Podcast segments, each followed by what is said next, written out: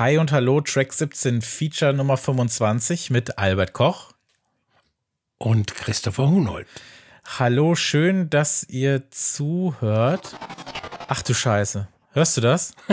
ich hab's gehört, ja. Ach du Scheiße, was ist denn hier los? Albert, ich glaube, ich habe irgendwo falsch draufgerückt hier in unserem Aufnahmeprogramm.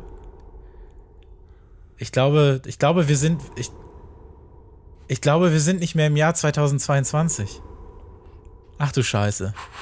Ich glaube, wir müssen umdenken. Warte, ich guck mal kurz aus dem Fenster. oh fuck, es ist 1977. Ach du Scheiße. Oh nein. Konnte das denn nur passieren? Mist. Ich meine, die, die Zeitreiseregeln, was Musikpodcasts angeht, ich schlag das gerade mal nach. Mist, Google funktioniert nicht mehr, gibt's wohl noch nicht. Warte, ich schlag das mal gerade nach hier. Okay, hier steht, wir müssen uns quasi wieder zurück in die Gegenwart podcasten. Das heißt, wir müssten jetzt Track 17 von 1977 an bis ins Jahr 2022 zurückcasten, um die Zeit einzuholen und dann können wir wieder, können wir wieder in die Gegenwart. Ach du Scheiße. Meinst du, das kriegen wir hin? Das kriegen wir hin. Das kriegen wir hin. Okay, das wäre natürlich ganz cool, aber ich glaube, ähm, ich glaube, wir tricksen die, die Zeit ein bisschen aus. Ich habe einen Vorschlag. Wir machen das so. Wir springen mal so alle fünf Jahre immer von 1977 an über 82, 87, 92, 97, 2002, 2007 und 2012. Und dann würde ich sagen, Track 17 gibt es ja jetzt seit fünf Jahren. Das heißt, 2017 haben wir ja schon aufgenommen. Das können wir uns sparen und dann sind wir wieder im Jahr 2022. Und ich glaube, eine Platte pro Jahr reicht auch, die so ungefähr rauskam. Also wir simulieren mal so ein bisschen, als hätte es Track 17 in den jeweiligen Jahren gegeben. Und ich glaube, das müsste reichen. Dann sind wir wieder da. Sollen wir das mal probieren? Eine hervorragende Idee. Das probieren wir. Dann probieren wir das gleich mal direkt aus. Äh, so, Albert, es ist äh, Sommer 1977, wie es aussieht. Über welche Platte müssen wir jetzt sprechen? Ich spreche über das Album Magic Fly der französischen Synthesizer-Band Space. Ähm, das war das Projekt des Musikers Didier Marouani und der Titelsong Magic Fly war ein Monster-Hit in ganz Europa. Der war in England auf Platz zwei, in äh, Deutschland auf Platz eins ähm, ist ständig im Radio gelaufen. Die waren zu Gast bei den wenigen Musiksendungen. Und ähm, das ist auch der Grund, warum die Band nie so ganz ernst genommen worden ist von der Elektronik-Community, wenn es um die Wurzeln der zeitgenössischen elektronischen Musik geht. Und was noch zum Nicht-Ernst-Nehmen beigetragen hat, in ihren Videos sind Space in Raumanzügen und mit Raumfahrerhelmen aufgetreten. Und ähm, man war erst 20 Jahre später bei Daft Punk bereit, Helme als Ausstattungsmerkmal von Elektronikmusikern anzuerkennen. Ähm, ich finde nicht nur den Single-Hit sehr gut, ich finde das ganze Album gut. Ähm, es bringt so den kosmisch-experimentellen Charakter der damaligen Synthesizer-Musik mit der Tanzbarkeit von Disco zusammen. Die Musik ist funky, melodiös, äh, neigt aber auch zu barocken Arrangements. Und wenn man jetzt Space nicht unbedingt zu den Vorläufern von House allgemein zählen will, dann muss man sie auf jeden Fall zu den Urahnen von French House rechnen. Ich glaube, dass das Album sehr vielen Musikern aus dem Ed Banger Umfeld als Inspirationsquelle gedient hat. Vor allem äh, im Debütalbum von Justice das exakt 30 Jahre später erschienen ist, ist sehr, sehr viel von diesen äh, Space-Arrangements zu hören. Erscheinen wird, ne? Wir müssen jetzt mal davon ausgehen, ah, dass ja. das 2007 so stattfinden wird, ja. Äh, aber ja, es ist, ähm, ich, ich blätter mal so die, die Charts durch. Ich habe hier gerade aktuelle Magazine liegen. Ähm, das ist auf Platz, das, das kam auf Platz eins der deutschen Charts. Mhm. Dieses Album. Wie konnte, also es ist, finde ich, heute fast unvorstellbar, ähm, kannst du das so ein bisschen einordnen, wie das, wie viel dieser Musik es 1977 äh, gab, sag ich jetzt mal, oder gibt und warum das zu diesem Zeitpunkt so eine Zeit hatte, kam das so ein bisschen auch dadurch, dass das Disco so eine große Nummer war. Ähm, aber das ist ja in weiten Teilen ja ein instrumentales Album, bis auf der, Let der letzte Song hat ja eine Stimme. Ansonsten ist es ja alles diese instrumentale TV-Show, Space Funk, Captain Future äh, meets äh, Roboterhelme Musik. Äh, wie konnte diese Musik so erfolgreich sein? Also, es ist ja gar nicht wertend gemeint, ich finde es ja faszinierend, aber wie sah das vor 45 Jahren aus? Es ist 1977 tatsächlich losgegangen, dass elektronische Musik langsam äh, Mainstream-kompatibel geworden ist. Nicht nur durch Space, auch durch Jean-Michel Jarre und sein Album Oxygen und der daraus äh, ausgekoppelten ersten Single, die war genau sein Hit und war auch instrumental und nur Synthesizer, Gequacker. Hm. Ähm, und ich glaube aber, dass die Leute das, äh, was du schon erwähnt hast, als Disco-Musik missverstanden haben. Mhm. Und äh, Disco war da, ich glaube, Saturday Night Fever, der Film, ist noch nicht in den Kinos, kommt aber im Herbst. ähm, und ich glaube, die Leute waren da sehr, sehr bereit für, für Disco-Musik und denen war das egal, mit welchen Mitteln die erzeugt wird, mit Synthesizern oder mit ja. traditionellen Instrumenten. Du hast Daft Punk erwähnt, das äh, musste ich mir auch direkt aufschreiben. Ähm, ich finde nämlich das tatsächlich interessant. Wir hatten ja unser Daft Punk Special und haben dann ja auch über Random Access Memories gesprochen. Ein Album, was ja auf eine Art sehr clean und, und funky ist. Ich finde aber, wenn du jetzt äh, Magic Fly von Space ein bisschen äh, abschrubben würdest, dann sind da Tracks drauf, die könnten so auch auf dieser Platte erscheinen. Und ich finde, es kommt wirklich nicht von ungefähr, dass ähm, Daft Punk so ein bisschen eine glamourösere äh, Version des Äußeren von Space später dann in ihrer Karriere äh, aufgreifen sollen mal so formuliert. Ne? Das kommt echt nicht von ungefähr. Das ist echt, äh, das ist faszinierend. Und wo wir bei äh, noch nicht im Kino äh, laufenden Film sind, äh, angeblich, ich meine, der Film wird gerade gedreht, äh, Magic Fly soll auch auf dem Soundtrack des nächsten Jackie Chan Smashers Die Schlange im Schatten des Adlers drauf sein. Also was für eine wahnsinnige Verbindung. Also, da freue ich mich. Da freue ich mich. Den gucken wir uns an. Wenn wir hier je ja. rauskommen, dann, äh, oder wenn nicht, dann gehen wir ins Kino nachher und gucken uns den genau. an.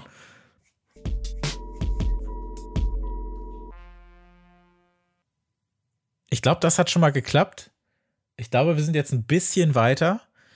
Äh, mein, mein, meine Haare sind ein bisschen lockiger geworden. Ich glaube, wir sind jetzt im Jahr 1982 angelangt. Und ähm, da, in diesem Jahr, möchte ich sehr, sehr gerne über ein, ein Genre sprechen, beziehungsweise ein Album, was ich sehr schätze. Äh, Cold Wave und Minimal Wave, das ist so die Musik, die für mich diese Zeit der frühen 80er auszeichnet, wenngleich sie es sehr, sehr schwer hat, was, äh, was größere öffentliche Anerkennung angeht. Das ist so Musik zu einer Zeit, in der die Maschinen so laufen lernten, in der ähm, ja auch diese, diese Synthesizer-Maschinen, sage ich mal, auch vielleicht ein bisschen erschwinglicher waren. Das heißt, wenn du diese Musik spielen wolltest, musstest du nicht dein ganzes ganzes Haus damit vollstellen, sondern es wurde langsam ein bisschen kompakter und äh, zog dann auch in so äh, ja punkigere, vielleicht auch poppigere, vielleicht auch gothigere Richtungen ein. Ähm, ich möchte über das Album New Mexico von Oppenheimer Analysis sprechen. Das ist das einzige Album dieses Projektes, das äh, 1982 auch nur über Kassette vertrieben wurde, bis es dann, äh, so mutmaße ich mal, in mehr als 30 Jahren von einem Label namens Minimal Wave aufgegriffen wird und äh, neu gesequenced dann auch immer auf Platte erscheinen darf. Das ist ein sensationelles Album meiner Meinung nach. Das ist ja so schwarz-weißer von jeder Farbe, äh, also so schwarz-weiße von jeder Farbe so getrennte DIY-Musik, eben vertrieben und verteilt nur über Keller und Kassetten. Und 82 ist wirklich ein sehr, sehr gutes Jahr dafür. Äh, es gibt eine Weltplatte, meiner Meinung nach, von der Band Gerfroy aus Frankreich, die die gleichnamige EP rausbringen werden, auf der Demain Berlin drauf ist, einer meiner absoluten Lieblingssongs, ein Inselsong, wenn man so will. Und 82 erscheint sehr, sehr viel dieser Musik. Und meistens ist es so, dass ein paar dieser Songs auf diesen Kassetten was taugen und dann später dann äh, Heimat auf Compilations finden werden.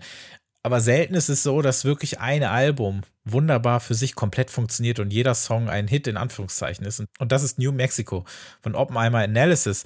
Äh, ein, ein Duo bestehend aus Andy Oppenheimer und Martin Lloyd.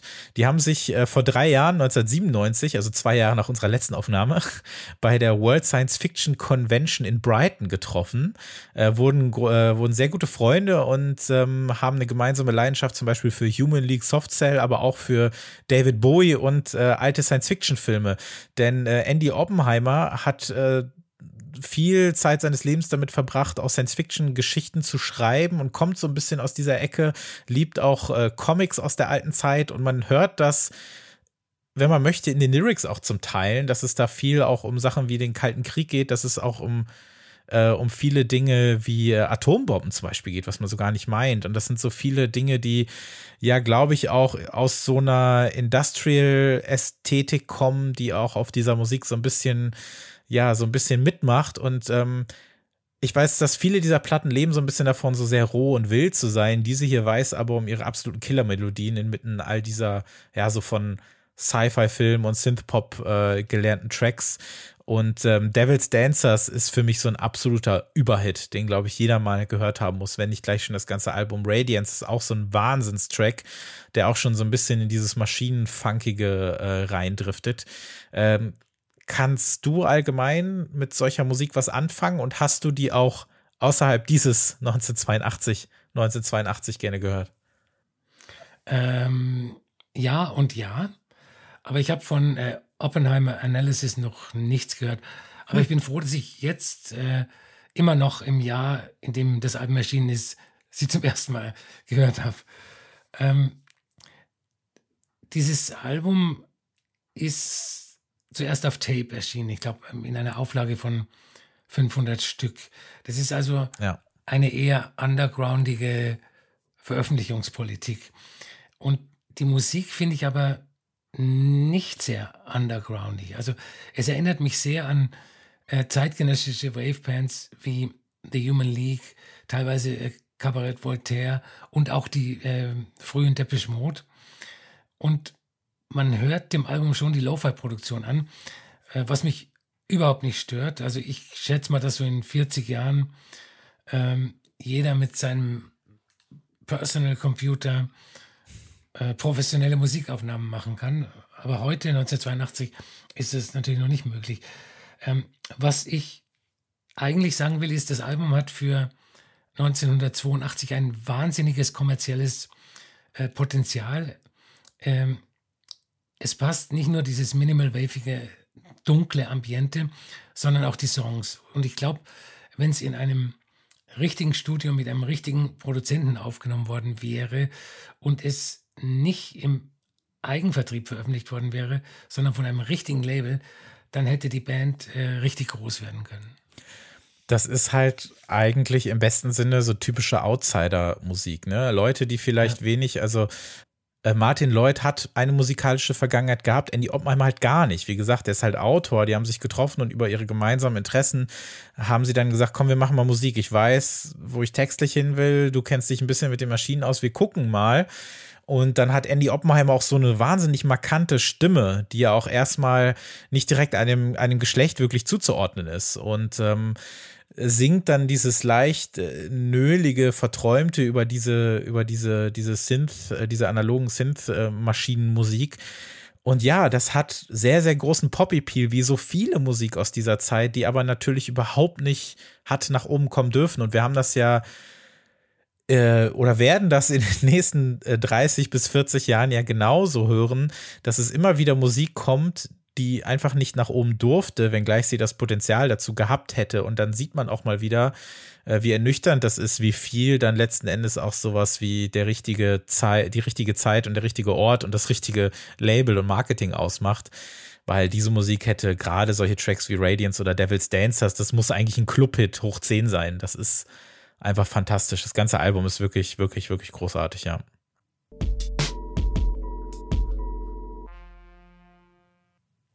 Wir haben es geschafft. Wir sind im Jahr 1987 angekommen. Ich habe eine komische Brille, eine komische Groß, äh, Brille mit ganz großen Gläsern. Das muss 87 sein. Ja, ja. Welche Musik könnte denn dazu passen? Da könnte eigentlich hm, Sister das vierte Album von Sonic Youth mhm. dazu passen. Ähm, ich nehme dieses Album aus äh, verschiedenen Gründen. Der erste ist ähm, ein missionarischer Grund, den ich immer wieder gerne bemühe. Das ist, weil ich daran erinnern möchte, dass jetzt im Jahr 1987 die Musik nicht nur ähm, aus dem besteht, was wahrscheinlich in 30 Jahren im Fernsehen und auf allen Radiostationen immer noch zu hören ist. Ähm, der zweite Grund ist, es ist ein wichtiges Album für Sonic Youth, weil es nach drei Alben, die im Rückblick eher wie die Suche nach einer musikalischen Identität gewirkt haben. Das erste war, dass in Ansätzen ähm, den Sound begründet, den Sonic Youth dann wahrscheinlich ähm, in den nächsten Jahren zu Alternative Rockhelden machen.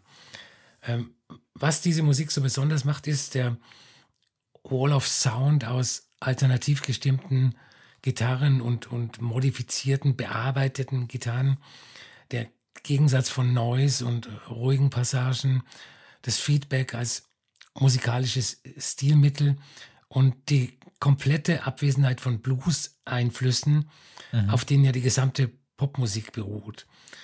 Ähm, Wer es nachhören will, soll sich den Track Pipeline Querstrich Killtime anhören. Da sind alle Zutaten drin, von denen ich äh, gerade gesprochen habe. Und ich glaube, dass in ein paar Jahren Sonic Youth ähm, zumindest in der Alternative Rock Szene anerkannt sein werden und dann auch ihre 15 Minuten Mainstream-Ruhm genießen. Interessant, dass auch hier Science-Fiction-Romane eine Rolle spielen, wie auch schon vor fünf Jahren bei Oppenheimer Analysis. Denn einige Songs wie zum Beispiel äh, Schizophrenia sind an Philip K. Dick Roman angelegt. Das war mir so auch noch nicht bewusst. Äh, Dick hatte auch eine Zwillingsschwester, die bei der Geburt verstarb, sein ganzes Leben lang eine Rolle spielen sollte. Das äh, wird so, das ist so angelehnt an einigen Songs auf der, auf der Platte. Ich selber werde mit Sonic Youth so wie es aussieht, erst sehr, sehr spät in Berührung kommen, so Ende der Nullerjahre. Und äh, wenn mich dann mein Last.fm-Profil nicht belügen wird, habe ich in dem Jahr aber sehr viel Sonic Youth gehört und danach irgendwie nicht mehr. Ich weiß gar nicht so genau warum. Ich erinnere mich aber kaum daran, äh, Sister gehört zu haben und auch nicht so richtig an den Einfluss der Platte. Mich würde interessieren, gehen wir mal davon aus, dass alles seine gewohnten Bahnen äh, verlaufen wird, dann wird ja Anfang der 90er Jahre ja auch sowas wie Grunge in den USA ja ein sehr, sehr großes Thema sein. Welche Rolle haben denn in dem Bezug auch Sonic Youth gespielt, beziehungsweise auch ein Album wie Sister? Oder hat Sonic Youth äh, gar nicht in eine solche Richtung irgendwie den, den Weg geebnet? Und äh, wollten sie auch später nicht so, sie wollten ja später wahrscheinlich nicht mehr so wirklich was äh, äh, davon wissen von dieser Musik, aber war denn so ein Album wie Sister trotzdem für einige dieser Bands äh, ein Einfluss? Ich glaube, dass die Band als Ganzes äh, sehr, sehr respektiert war von, von den äh, späteren Grunge-Bands von Nirvana. Sonic Youth haben äh, Nirvana mit auf Tour genommen äh, in, mhm. in, ihr Vorprogramm. Ähm, obwohl die Musik auf Sister und auch die spätere Sonic Youth Musik ähm, nichts mit Grunge eigentlich zu tun hat. Mhm. Äh, Kim Gordon sollte dann später in ihrer Biografie schreiben, dass sie einen raueren, direkteren Sound haben wollten, als sie für Sister ins Studio gegangen sind. Warum glaubst du, gab es da diesen Wunsch, gerade in Bezug auch auf zum Beispiel Daydream Nation oder so? Was, was meinst du, war wohl so der Hintergrund, um zu sagen, wir wollen jetzt dieses rauere Album haben? Ich, mm, ich muss sagen, ich kann das nicht ganz nachvollziehen, aber gut, wenn sie es sagt, dann äh, dann wird es wahrscheinlich stimmen. Ich finde eigentlich die anderen Alben, also die davor, ähm, viel rauer und viel äh, punkiger. Mhm. Ich finde, äh, Sister ist so das erste Album, bei, bei dem man äh, auch die Songs bemerkt. Äh, vorher war es eher so noisy und äh, man hat mehr so aufs Ambiente geachtet. Und das ist für mich das erste Album, auf, auf dem auch Songs drauf sind, die man unter Umständen sogar nachpfeifen kann. Aber rau ist es natürlich trotzdem, mhm. wenn man vergleicht, was sonst noch 1987 äh, erschienen ist.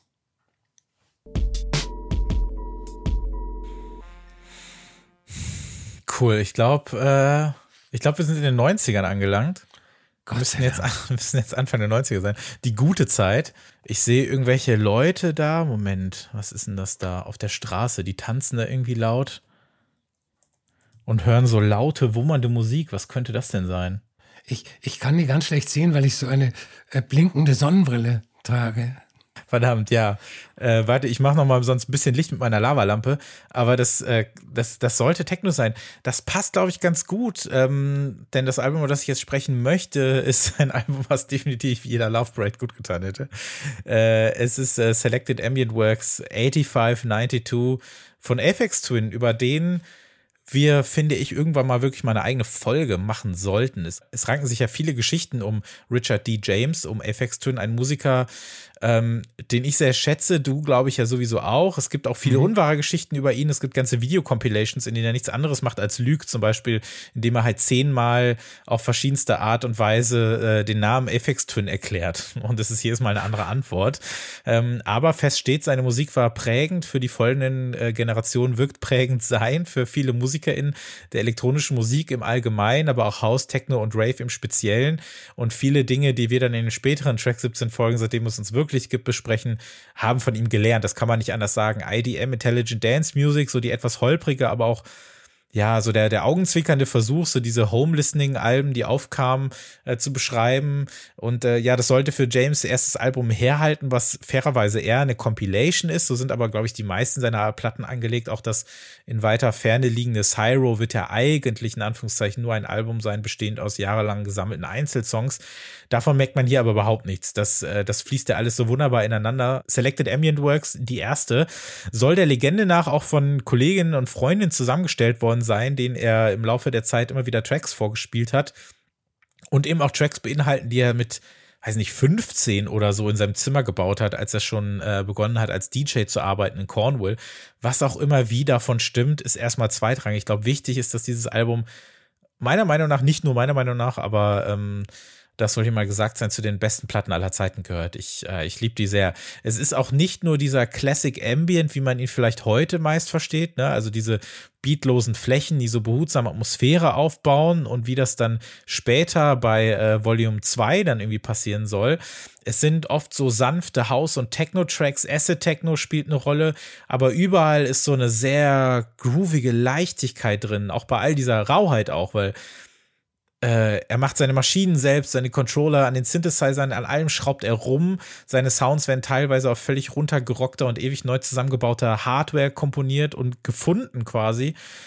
Und dadurch entsteht trotzdem so ein sehr, sehr tiefer, ja, so, so ein, so ein, so ein musikalischer, eiskalter Gletscher, den er hier so errichtet. Ich habe immer sehr, sehr kalte Farben vor Augen, wenn ich das höre. Gerade wenn ich den ersten Track Extal höre, den vor allem. Und das ist so eine sehr traumwandlerische, wunder, wunderschöne Musik. Und wenn ich diese ganzen Spuren dann auch höre in diesen Tracks, die in den nächsten äh, 30 Jahren überall zu hören sein werden, alles was Acid House, Techno, Ambient, alles was damit irgendwie zu tun hat, dann äh, komme ich wieder nur ins Schwärmen. Das ist ein ganz, ganz großes Album. Das wäre auch meine Wahl gewesen für das Jahr 1992. Ähm, Ambient in der Variante von FX Twin und das ist halt eher, wie du gesagt hast, eher so Ambient Techno. Die meisten Tracks haben einen Beat, es gibt starke Einflüsse aus House, Acid House, Hip-Hop äh, und dem, was man dann später Electronic Listening nennen wird. Hm. Ähm, was auffällt, ist die Melodieseligkeit der meisten Tracks, ja. weil der FX Twin immer wieder als der musikalische Berserker gesehen wird, der äh, nur draufknüppelt. Ich meine, die Tracks gibt es ja auch fairerweise, ne? Der hat ja sehr ja, neusige ja. Sachen auch gemacht, aber auf den Alben halt eher weniger. Genau, genau. Und ähm, was auch noch auffällt, ist, äh, welchen Einfluss dieses Album auf die elektronische Musik haben wird. Und äh, es hat nicht nur viel zur Popularisierung von elektronischer Musik außerhalb der Inner Circle beigetragen, ab da wussten auch die Indie-Typen, dass Techno und House nicht unbedingt nur äh, der Soundtrack zu Drogenpartys sein müssen.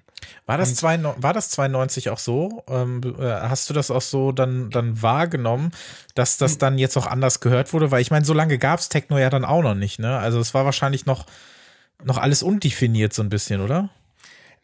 92 wahrscheinlich noch nicht, aber äh, so zwei, drei Jahre später, da, da war das so. Also da war FX Twin ein Begriff auch in, in Indie-Kreisen. Mhm. Aber als das Album erschienen ist, ist es ja auch sein Debütalbum. Äh, da, haben die, da haben die das noch nicht äh, gecheckt. Mhm.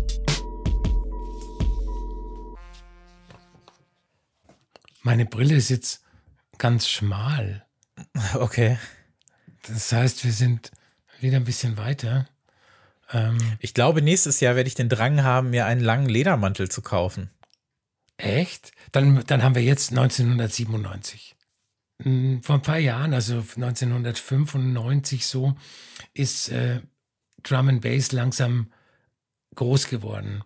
Und ähm, da hatte ich das Gefühl, eine total neue Musik zu hören, die komplett traditionsfrei entstanden ist, obwohl es nicht so ganz richtig ist. Aber es ist nicht so, dass äh, wie beim Blues, Rock, äh, Blues mit elektrischer Gitarre gespielt. Es war eine neue Musik.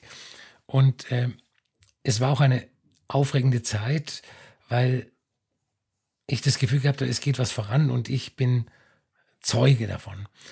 Und äh, Drum and Bass war nicht unbedingt oder ist auch heute noch nicht unbedingt die Musik für das Albumformat. Ähm, aber New Forms von Ronnie Size Represent äh, war nach Timeless von Goldie, das zwei Jahre vorher erschienen ist, äh, das andere Major Drum and Bass Album der 90er Jahre. Und ich habe das Gefühl, dass Timeless in 30 Jahren nicht mehr so timeless sein wird, aber äh, New Forms wird man dann wahrscheinlich immer noch sehr gut anhören können.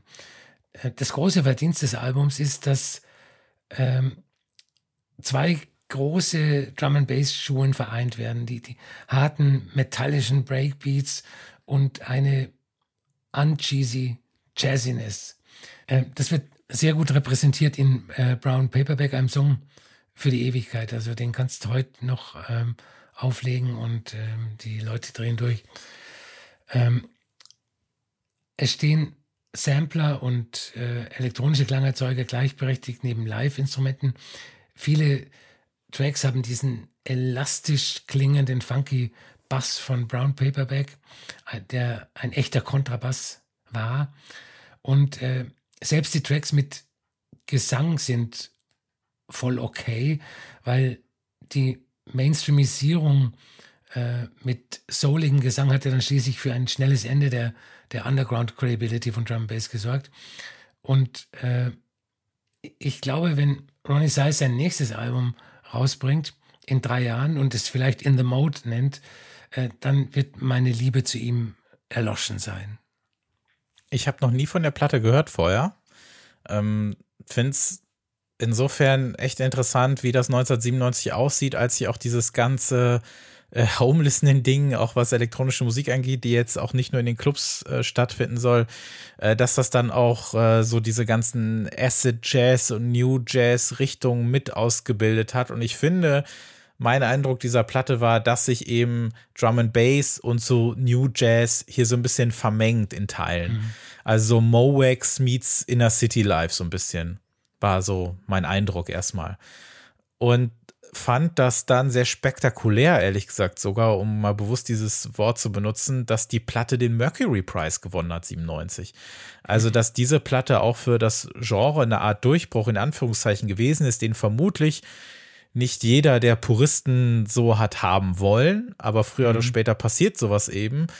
Und dass ein so junges Genre dann ja auch also ich spreche jetzt noch von elektronischer Musik, aber 1997 war es ja schon längst so, dass ja viele, viele äh, schon sehr ausdifferenzierte Genres vorgefunden haben und dass selbst diese ausdifferenzierten Genres äh, sich dann quasi in den äh, quote-unquote Mainstream hineinkämpfen konnten, ist erstmal schon mehr als nur eine Randnotiz. Also das finde ich schon bemerkenswert dass das 1997 dann auch schon so gewesen ist, als wir natürlich aber auch längst in den, äh, in den Charts äh, sehr viele Dance-Einflüsse hatten und gerade im UK natürlich auch äh, durch so Sachen wie, wie Two-Step oder sowas, das sich ja auch viel in viele Pop- und RB-Tracks hineingeschlichen hat, dass das alles erklärbar so ein bisschen ist, wie das mhm. funktioniert hat. Aber das ist schon recht interessant. Fand ähm, bei der Recherche auch ganz cool, dass er selber gesagt hat, ähm, äh, wie er sich so seine Crew zusammengesetzt hat, diese Represent Crew, dass das alles auch so Figuren sind äh, rund um Bristol, glaube ich, ne,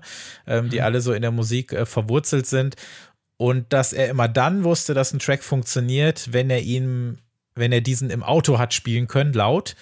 Und äh, wenn aufgrund äh, des Basses und sonst was die Leute draußen mit dem Kopf geschüttelt haben, dann wusste er, okay, hier ist was. An dem Track äh, sollte ich weiterarbeiten. Und ähm, im äh, dritten Track, auf dem äh, Bahamadia rappt, den wollte, da wollte er erst Guru haben von Gangster. Er wollte den Track nicht haben, hat gesagt, hier, äh, nimm meine Kollegin hier Bahamadia und sagte dann später, und ich finde, wenn man es weiß, hört man so ein bisschen, äh, hört euch den Track äh, New Forms auch mal an. Er hat nämlich gesagt, dass sie überhaupt nicht äh, im, im Takt und im Rhythmus äh, auf dem Ding rumgerappt hat und das überhaupt nicht gut klang. Und deswegen hat er jedes einzelne Wort auseinandergeschnitten und ähm, wieder draufgelegt, dass es einigermaßen passt und teilweise auch äh, ihre Stimme mit einem Echo versehen oder irgendwelche Silben langgezogen und so, dass es irgendwie passt. Und wenn man das weiß und sich den Track nochmal anhört, äh, dann hört man das auch so ein bisschen. Was man nicht hört, ist, dass er mit Leuten gearbeitet hat, die auch die Spice Girls produziert haben. Vielleicht erklärt das aber auch so ein bisschen den, äh, den weiterführenden Erfolg an der Nummer, ja.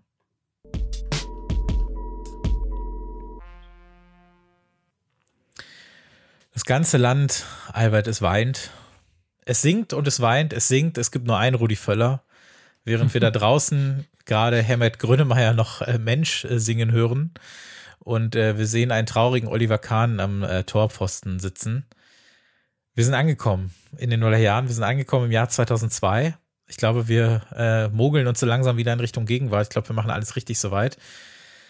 Und wir sprechen jetzt über ein Album, was ich auch sehr, sehr schätze und sehr mag und ne nutze diese Gelegenheit gerne, um äh, darüber zu sprechen. Es ist Arrhythmia vom Anti-Pop Konsortium. Wenn du ein Rap-Album auf Warp erwartest, dann erwartest du ein bisschen was anderes, glaube ich. Und Arrhythmia beschreibt ein, so eine Art äh, Herzsprung, also When Your Heart Skips a Beat so ein bisschen.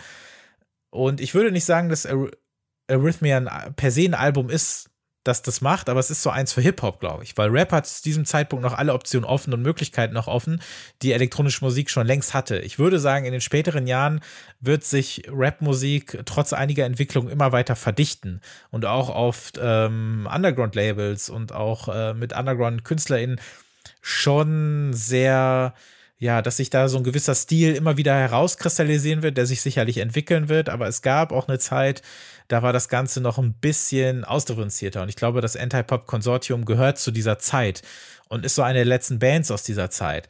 2002 äh, hat man vielleicht nicht mehr so viel von Conscious Rap gesprochen, wie so in den 90ern, als auch so Jazz Rap so eine große Nummer war, der sich so ein bisschen auf der anderen Seite, auf der anderen Seite vom, vom Gangster Rap oder so etablieren wollte. Aber wenn äh, APC auf Warp erscheinen, dann ja, ich glaube, dass man dann auch zu dieser Zeit 2002 so ein bisschen auch was anderes erwartet hat, so ein bisschen elevated Rap, um so ein bisschen zu zeigen, so wow, jetzt ist jetzt die erste Rap-Platte hier bei uns. Es ist eine amerikanische Rap-Crew, die hier im UK veröffentlicht. Und das hat auch, glaube ich, Gründe. Also im UK nahm man äh, die Amerikaner dankend an, weil so dieser elektronisch anmutende, bliepige, experimentelle Rap-Sound, der lehnte sich sehr passend an Sachen wie Grime, aber auch so Two-Step oder auch so, so bassigen Sachen an. Es gibt zum Beispiel den Track äh, Tron Man, äh, da gibt es am Anfang so ein kleines Instrumental. Also dieses, dieses Intro, das wäre auf Instrumental eben als Instrumental auf einer FX Twin Platte auch nicht groß verkehrt. Und weil wenig so klang, hat es diesem Genre nochmal so einen letzten kleinen Kick für die Nullerjahre gegeben, vielleicht auch für Musik, die dann später auf äh, Stones äh, Throw herauskommen darf und meilenweit von allem entfernt ist, was so zum gleichen Zeitpunkt zum Beispiel durch, durch Leute wie 50 Cent oder G-Unit dann endgültig auch im, im Mainstream der Nullerjahre irgendwie äh, passiert. Und ich habe jetzt, wo ich die Platte nochmal gehört habe, ähm, wirklich bereut, dass ich das in den letzten Jahren einfach zu selten gemacht habe, weil ich mag es sehr, sehr gerne. Und wir haben ja auch immer wieder darüber gesprochen, dass du ja Rap oder Hip-Hop eher magst, wenn es nicht unbedingt wie eben jener klingt, wenngleich das natürlich auch alles immer sehr unterschiedlich sein kann. Deswegen äh, bin ich echt darauf gespannt, was du zu dem Album sagst. Ähm, ich habe ja ein Fable für Alternative Hip-Hop. Und dieses Album ist ein wunderbares Beispiel dafür. Es ist sehr musikalisch. Es würde super auch als Instrumentalversion funktionieren. Ich weiß nicht, vielleicht hat es die ja sogar gegeben. Gibt es ja öfters mal dann als äh, äh, White Label Vinyl die Instrumentalversionen. Mhm. Ähm, die Musik ist sehr experimentell, natürlich elektronisch erzeugt und die Musik ist genauso wichtig wie die, wie die Raps. Ähm, ich erinnere mich an das Album, aber nur äh, aus einem komischen Grund. Also ich habe das ähm, Album besessen, als CD damals natürlich, und ich habe es wahrscheinlich nicht oft angehört, weil ich es heute in der Vorbereitung äh, wie ein komplett neues Album wahrgenommen habe. Und mhm. es ist wirklich sehr, sehr gut. Und ähm, ich empfehle zur Vertiefung ähm, die Musik von Executioners, Company Flow und mhm. Dialect. Hört mhm. euch das alles an. Das ist äh, ähnlich crazy Hip-Hop. Wie die Beats auch so ein bisschen die Raps bestimmen, mag ich sehr gerne. Es gibt einen Track, der heißt Mega und das ist so ein, so ein richtig gedrungener, so bliebender, so ein Snap-Beat mit so einem Computer-Funk-Ansatz. Und der verhindert so ein bisschen, dass es so richtig, so einen richtigen Chorus irgendwie gibt. Und ich, es gibt auch so einen Track wie Ping Pong, der klang, also bis äh, Flying Lotus irgendwann äh, am Start ist, wird kein Tischtennis-Einsatz in der Musik jemals wieder so hm. cool klingen. Du hast diese, diese metallischen Nicht-Beats irgendwie, äh, die wirklich so ein bisschen bestimmen, finde ich, wie die Raps funktionieren. Und so weirde, spacige Instrumentals und dann eben auch Hooks, die keine sein dürfen, weil musikalisch immer irgendwas passiert und du nicht einfach ja, du hast nicht einfach so diesen einen Beat, der so durchläuft, sondern ich habe wirklich auch das Gefühl, dass die als Instrumentals für sich funktionieren können, weil da eben auch genug passiert und sich die Raps so ein bisschen daran anpassen müssen. Das ist eben so mein Eindruck gewesen und das ist eine wahnsinnig tolle Platte und über die sollte man viel, viel, viel, viel öfter sprechen und sie auch hören.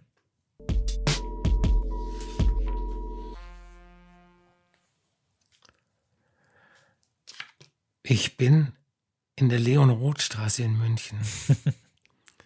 Und heute Abend spielen Prince on Dance School in der Registratur. Aber ich bin nicht da. Ich stehe hinter einem DJ-Pult und lege bei einer Firmenfeier 80er Jahre Hits auf. Scheiße. Dabei haben wir die 80er doch gerade noch hinter uns gelassen. Genau. Aber macht nichts. Wir sind im Jahr 2007. Ähm, ich wähle das Album äh, Prince on Dance School von Prince on Dance School. Der Podcast wird in einigen Jahren eine Folge zum DFA-Label machen, da werden die auch nochmal vorkommen. Ähm, ich nehme das Album, weil es in der Endabrechnung 2007 in meinen Jahrescharts auf Platz 1 stehen. Das ist ein Wort.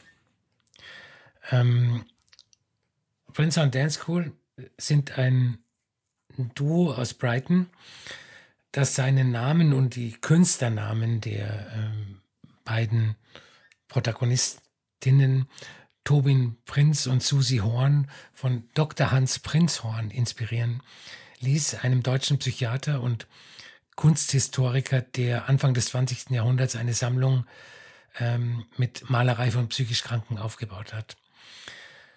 Ähm, dieses Album erschien im Sommer 2007 zu einer Zeit, als Mann-Frau-Indie-Duos ähm, wie The White Stripes oder The Kills es eigentlich nicht mehr so leicht hatten, weil an sich Indie auch schon langsam vorbei war. Ähm, aber wo Prince on Dance School selber standen und wie sie zu Indie standen, zeigt meine Lieblingszeile aus dem Song Lawyers Water Jug. Da singen sie All the bands are just disposable. All the songs are just three weeks. All the kids are just money, money. Ähm, sie haben von einem Postbank-Fundament aus ähm, einen oft schmerzhaften Minimalismus außerhalb der Indie-Comfort-Zone geschaffen, mit einem quälen, dominanten Bass, simplen Gitarrenspiel, äh, patschende Drums, Call-and-Response-Gesänge. Ähm, die Songs sind trotzdem nicht ähm, super einfach. Sie haben unerwartete Wendungen, äh, Verschlingungen, Pausen und sie sind strukturell meilenweit vom, vom damals zeitgenössischen Indie ähm, entfernt. Und was aber genauso wichtig ist wie die Musik, Prince and Dance School haben ihre Popmusik ähm, wieder politisch gemacht, mit einer soziopolitischen Bestandsaufnahme äh, des Großbritanniens der späten Nullerjahre. Und wenige Leute haben das damals zu schätzen gewusst. Ich habe, ich werde es gesagt haben in unserer äh, DFA-Folge, äh, glaube ich zumindest, dass äh, ich 2007 nicht so viel Zeit mit denen verbracht habe. 2007 wird immer ein ganz, ganz prägendes und wichtiges und gigantisches Musikjahr für mich sein. Bei mir auf Platz eins wird in diesem Jahr übrigens On and On von Lukid landen. Ein Album, was äh, vielleicht gemein hat mit Prince on Dead School. Nicht nur, dass beide aus dem UK stammen, sondern auch, dass auch dieses Album äh, kaum jemand oder viel zu wenig Leute irgendwie interessiert oder begeistert hat in dem Jahr. Ähm, 2007 war nämlich an sich, das finde ich so faszinierend an dem Gegensatz, insgesamt, glaube ich, was so äh, Pop oder Indie angeht, ein relativ lautes Jahr. Ne? Du hast mhm. ja vorhin schon mal Ed Banger erwähnt. Wir sind noch in diesem ganzen ja. Blockhaus-Ding. Es wurde laut, es wurde bunt, so bunt wie vielleicht seit den 90ern nicht nochmal. Und ähm, das war auch alles in Ordnung. Ich habe das auch teilweise äh, sehr gerne mitgemacht, habe 2007 aber sonst auch viel so diese schwarz-weiße Dial-Musik gehört. Darüber haben wir in der letzten Ausgabe nochmal gesprochen. Und da hätte eigentlich Prince on Dance School ganz gut zu gepasst, denn es ist wirklich eine minimalistischere Version. Es ist eine, eine farblosere Version im besten Sinne und auch eine recht elegante Version, trotz, äh, trotz dieser ganzen Unruhe auch in der Musik. Und das kann ich jetzt auf jeden Fall schätzen. Und das konnte ich zumindest mit den Platten danach schätzen. Also die gab es 2015 ein Album, kann das sein? Oder 16? Es gab noch zwei, ich weiß, ich weiß, jetzt nicht mehr. Es gab auf jeden Fall äh, irgendwann Mitte bis äh, frühe zweite Hälfte der 10er Jahre wird es ein Album geben. Das habe ich dann auch sehr geschätzt, weil ich da mir wieder die, die Zeit genommen habe, da so ein bisschen reinzuhören. Und äh, ja, kann ich nur empfehlen. Also das ist jetzt äh, nicht, kommt wahrscheinlich von ungefähr, dass wir jetzt zum zweiten Mal in kurzer Zeit äh, in dem Feature Prince on Dance School erwähnt haben. Und das auf jeden Fall auch äh, zu Recht.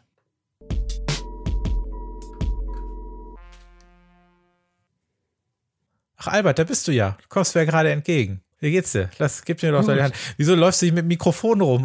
Wir stehen uns auch gegenüber. Wie peinlich ist das denn? naja, egal. Ich glaube, ich glaube, wir sind jetzt hier im, äh, im, im Frühjahr, Frühsommer äh, 2012 und ähm, äh, sehen uns fast täglich. Wie schön ist das denn? Das freut mich doch sehr. Äh, wir sind beide hier äh, in Berlin. Wir sind beide beim Musikexpress und äh, wir sprechen viel über Darren Cunningham zum ersten Mal. Wir sprechen viel über Actress. Was für, was für, ein, für ein schöner Anlass, äh, sich über Musik zu unterhalten. Und äh, in dieser Zeit sollte es auch sein, dass ähm, ja, ich äh, erfreulicherweise mein erstes Album des Monats schreiben durfte direkt. Und das war das Album, über das wir jetzt sprechen, über einen Mann, über den wir schon oft gesprochen haben. Und sollte es jemals einen Supercut über alle Erwähnungen geben, äh, darf das hier nicht fehlen. Es geht um RIP von Darren Cunningham von Actress eines äh, der Alben 2012 und ein Album, was äh, zu diesem Zeitpunkt im Jahr 2012 für mich, also im, im Mai, Juni, eine gigantische Rolle gespielt hat. Vielleicht nochmal kurz, minimal nochmal zur Vorgeschichte, auch wenn ihr das mittlerweile alle wissen solltet. Hazyville war so 2008 ein Album, das schrille und humpelnde Beats gegen so eine Wand aus Nebel kämpfen ließ und Splash sollte dann 2010 das absolut für mich dekadendefinierende Meisterwerk aus Maschinenfang, Techno und Far-Out Elektronika ohne jeden Anspruch auf Regelkonformität sein. Ich äh, liebe dieses Album heiß und innig. Und dann ist RIP plötzlich oder RIP so das schwierige dritte Album aufgrund dieser enormen Erwartung. Und was macht Darren Cunningham? Natürlich, er macht alles anders. Er macht auf keinen Fall ein Splash 2.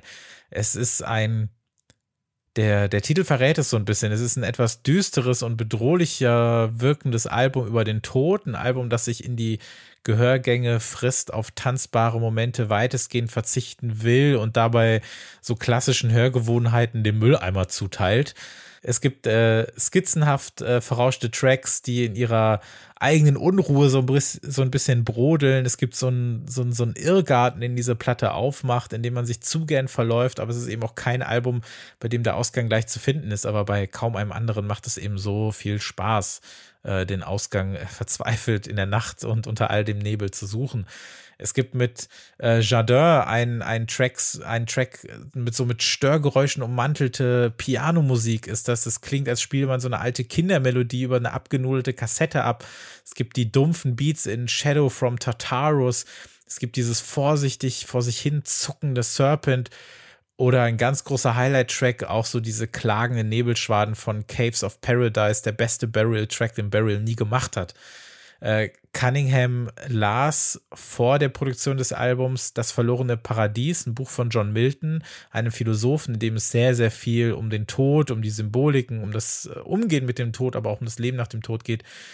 Und das hat sehr, sehr viel dieser Musik beeinflusst. Und äh, diese Platte ist aber auch unabhängig von dem Kontext ein, ein Meisterwerk in its own right und äh, eines der ganz, ganz äh, großen Kapitel in dieser großen Diskografie von Actress. Was ich an Actress so metamäßig mag, ist bei RIP zum ersten Mal so richtig zum Vorschein gekommen, dass er mit seiner experimentellen Musik eigentlich ähm, allein dasteht und mit den Zeitgenossen, mit denen er oft verglichen wird, Burial und damals sogar James Blake, eigentlich überhaupt nichts zu tun gehabt hat. Und ähm, die Schubladen in der elektronischen Musik, die haben 2012 Beats gebraucht. Und äh, RIP kommt fast ohne Beats aus. Wenn mal welche da sind, dann sind sie eher so sounddekoratives Beiwerk, aber nicht ähm, das Hauptstilmittel, um das sich alle anderen ähm, Sounds und Effekte drehen.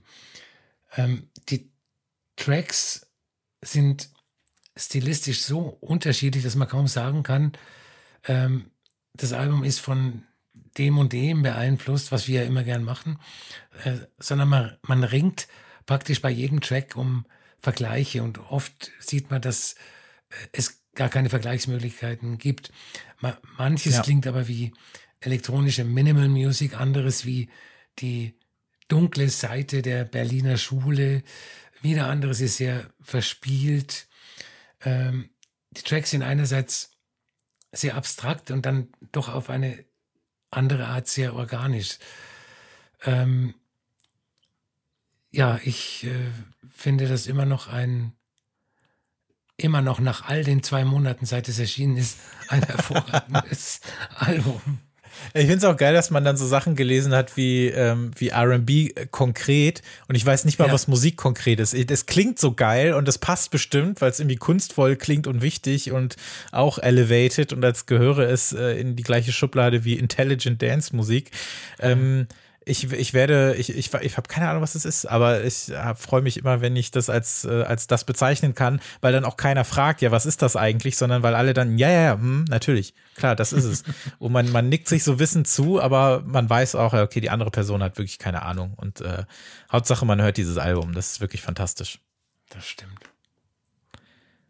So, ich glaube, ich glaube, so ganz so ganz rauschend im Hintergrund vernehme ich gerade unsere allererste Folge. Ich glaube, wir reden gerade über Laurel Halo. Das ist irgendwie der Spätsommer 2017. Das ist unsere wahnsinnig mies klingende erste Folge. Und ich glaube, wir kommen so langsam, ich glaube, wir kommen so langsam wieder. Könnte es, könnte es sein? Weiß ich nicht genau. Puh. Muss mal gucken. Ich schau mal, warte, ich guck mal, ich schau mal gerade auf den Kalender. Ich glaube, es stimmt.